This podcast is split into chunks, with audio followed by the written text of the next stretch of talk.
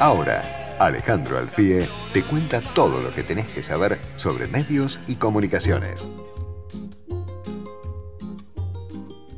¿Cómo te va, Ale? ¿Qué decís? Oh, ¿Cómo estás? Buen día. Bien, todo bien, todo en orden. Acá estamos con la lluvia, ¿viste? Está medio feucho el día. Está como, sí, está fulero en serio, ¿no? Pero bueno. Sí, sí. Tenemos como un día entre otoñal y de invierno. Algo así, exactamente. Ideal para quedarse en casa. Sí, viste que aparte no queda mucha alternativa. Por eso. sí, así es. Bueno, vale. Este, bueno. vas a hablar de un tema que mm, tiene que ver con, la, titularidad de los medios, que en Argentina siempre es un tema de, debate, ¿no? En el mundo también, pero en Argentina siempre quién es dueño de un canal y, y cómo lleva adelante las riendas de esa señal siempre es noticia, ¿no? Sí, vos sabés que esta semana eh, hubo una noticia muy fuerte e importante, porque de Estados Unidos eh, se resolvió un juicio que estableció que la titularidad de Canal 9 no es del dueño actual, sino del empresario Remigio González González, que es un empresario mexicano eh, con ciudadanía estadounidense, que había comprado el canal hacia el año 2006 a Daniel Haddad. Y en un primer momento, cuando él compró el canal, había un problema porque en realidad él no tenía la ciudadanía estadounidense todavía, entonces no podía poner a su nombre el canal, eh, porque hay una cuestión regulatoria en la Argentina que impide que los que son de ciudadanía de México puedan eh, ser dueños de canal de televisión en la Argentina. Entonces había puesto eh, como dueño a Carlos Lorefice Lynch. El tema es que el fallo judicial que salió esta semana en Estados Unidos lo que establece es que le tiene que devolver el canal a, a González González. Eh, ahí hubo un problema, ¿no? Porque en realidad no quedaba claro quién era el dueño del canal si el abogado argentino, que es Lorefice Lynch, o González González, el empresario mexicano.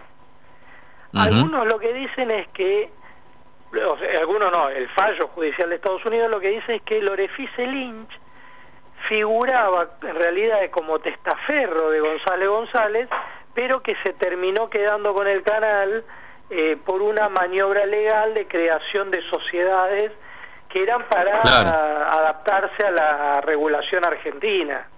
Como... digamos, Ale, para entender un poquito el contexto de este fallo, te, yo te sumo algo de información por este lado. Dale. Em, tengamos en cuenta que Delaware es el paraíso fiscal en su territorio de los Estados Unidos. Claro, y, ahí se crearon las compañías, es decir, que eh, Albavisión, por ejemplo, y la propietaria de Canal 9 tienen sede en Delaware. Y en realidad fue Lorefice Lynch, el actual propietario de Canal 9, quien le inició una demanda a González González porque decía que González se quería apropiar del canal. Ahora, la justicia de Delaware lo que falló es que en realidad no es que se quería apropiar del canal, sino que el que se había apropiado era el actual dueño de Canal 9. Es un fallo realmente muy fuerte pero ¿qué pasa? De todos modos no se aplica automáticamente en la Argentina. Con lo cual, si bien eh, el fallo de Estados Unidos dice que el actual dueño del Canal 9 no sería el dueño, eso no se aplica automáticamente en la Argentina. Con lo cual ahora se inicia otro proceso que va a ser que eh, González González va a notificar al Ente Nacional de Comunicaciones del fallo que hubo en los Estados Unidos y luego habrá que ver qué resuelve el ENACOM acá en la Argentina. Es decir, que no, no es que automáticamente cambia de dueño Canal 9. Seguramente el actual dueño va a resistir esa orden judicial, quizás se judicialice también en la Argentina, el empresario mexicano tendrá que demostrar en la Argentina que efectivamente ese fallo que logró los Estados Unidos puede aplicarse aquí. Es decir, que ahora se inicia todo un proceso, te diría, más largo acerca de si se puede aplicar el fallo de Estados Unidos. Ahora, ¿cuál sería la historia del canal? Porque acá lo interesante es que, qué fue lo que pasó en el canal. Mira, en el año 2006, eh, González González compró el 80% del canal a Daniel Haddad. Pagó entre 25 y 26 millones de dólares. Tres años después compró el 20% restante. O sea que a fin de 2009, González González terminó de completar esa compra como no podía poner a su nombre el canal, quien figuraba como dueño era Lorefice Lynch, que era el abogado de González González. Como la ley de medios prohíbe, la ley de medios ya la, anterior a la actual, prohibía que el capital extranjero sea dueño de un canal de televisión de la Argentina, bueno, quedó figurando Lorefice Lynch como dueño del canal que es un abogado argentino. Ahora, en el fallo de Estados Unidos dice que eso se había firmado un contradocumento, que es habitual en este tipo de casos, de que bueno, que en realidad Lorefice Lynch prestaba el nombre a González González, que era su verdadero dueño del canal y que era quien había pagado estos 25, 26 millones de dólares a Daniel Haddad.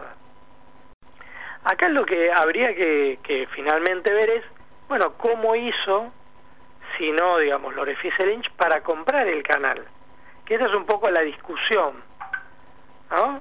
Es decir, González González dice, bueno, yo pagué 25 millones de dólares.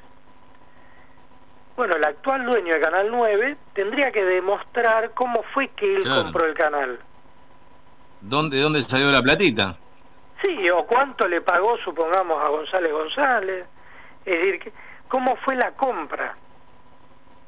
Acá González González dice, sí, yo lo pagué, él demuestra que hubo un movimiento de dinero y este, de hecho, bueno, fue el que finalmente eh, puso al primer presidente del canal y cuando asumió, me acuerdo, en, en 2006, eh, el presidente del canal dijo que lo había comprado González González, bueno, hubo un anuncio ahí lo que no queda claro es, bueno, ¿cómo fue entonces que de González González se transfirió a Lynch? Es decir, Lorefice Lynch compró el canal, eh, ¿cómo fue esa transferencia?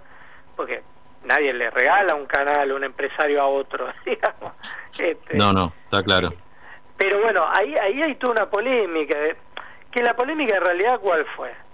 Que lo, eh, González González era mexicano y eh, ahí hay una cuestión regulatoria que es, el capital extranjero solo puede tener hasta el 30% de un canal de televisión en la Argentina, excepto cuatro países con los que hay tratado de reciprocidad de las inversiones, que son Estados Unidos, Francia, Italia y los Países Bajos.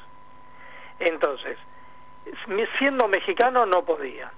Luego, González González consiguió la ciudadanía estadounidense. Entonces ahí sí podía, pero ya fue después de haber hecho la compra.